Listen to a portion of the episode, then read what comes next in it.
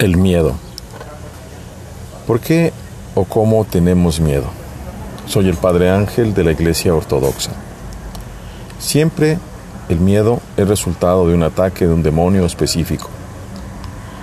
Y se refiere básicamente a hacernos pensar que Dios se olvida de nosotros.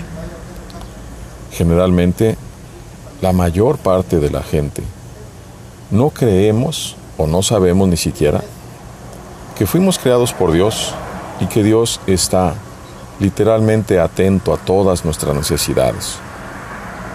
Muchísimas veces en el Evangelio, el Señor Jesús nos dice, no teman.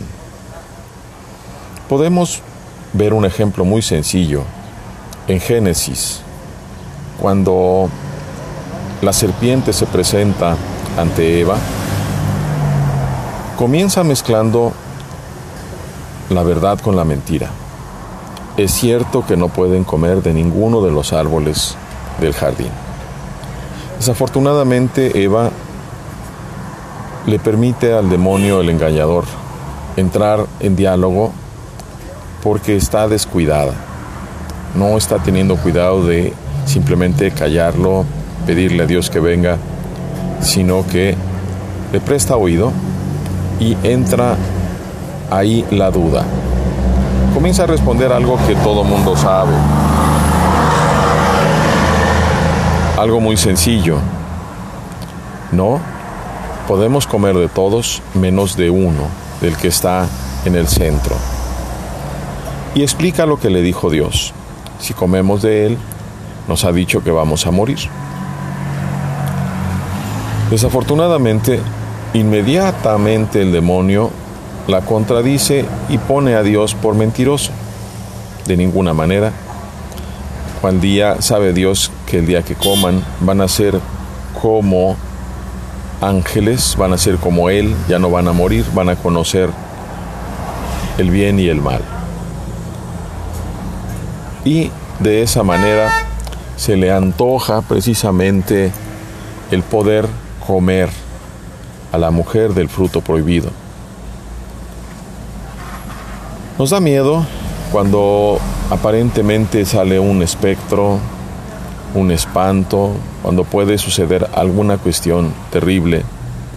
Nos da miedo estar enfermos, nos da miedo también llegar a no tener que comer, dónde vivir, qué vestirnos.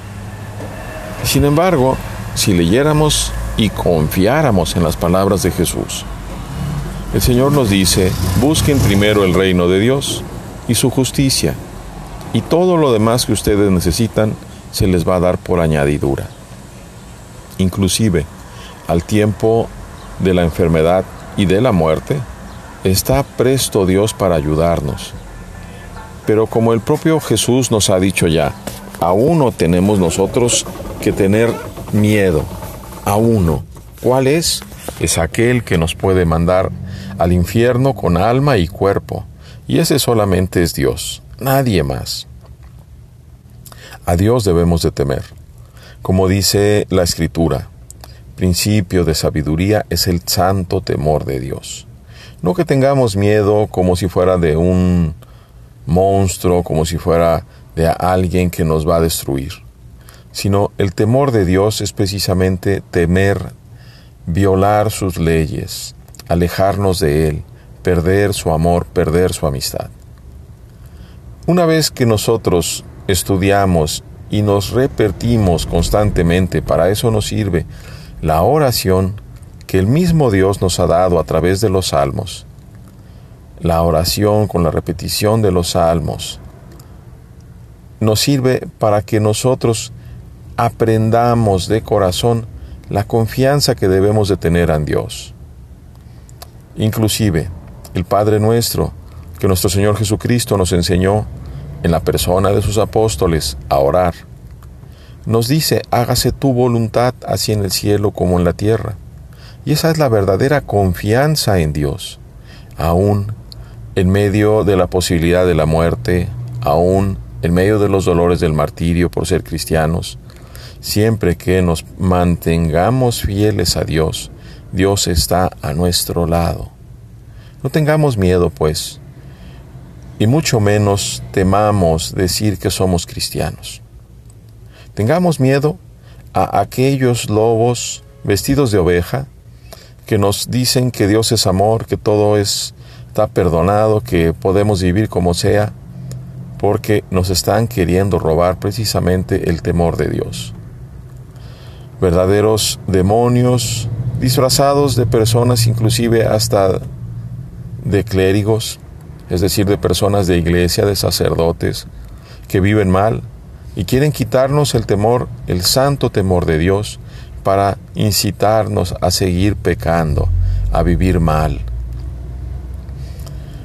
Que el Espíritu Santo ilumine los corazones de todos aquellos que escuchen esta sencilla reflexión y que los acerque a Dios. Porque bendito nuestro Dios eternamente, ahora y siempre, y por los siglos de los siglos. Amén.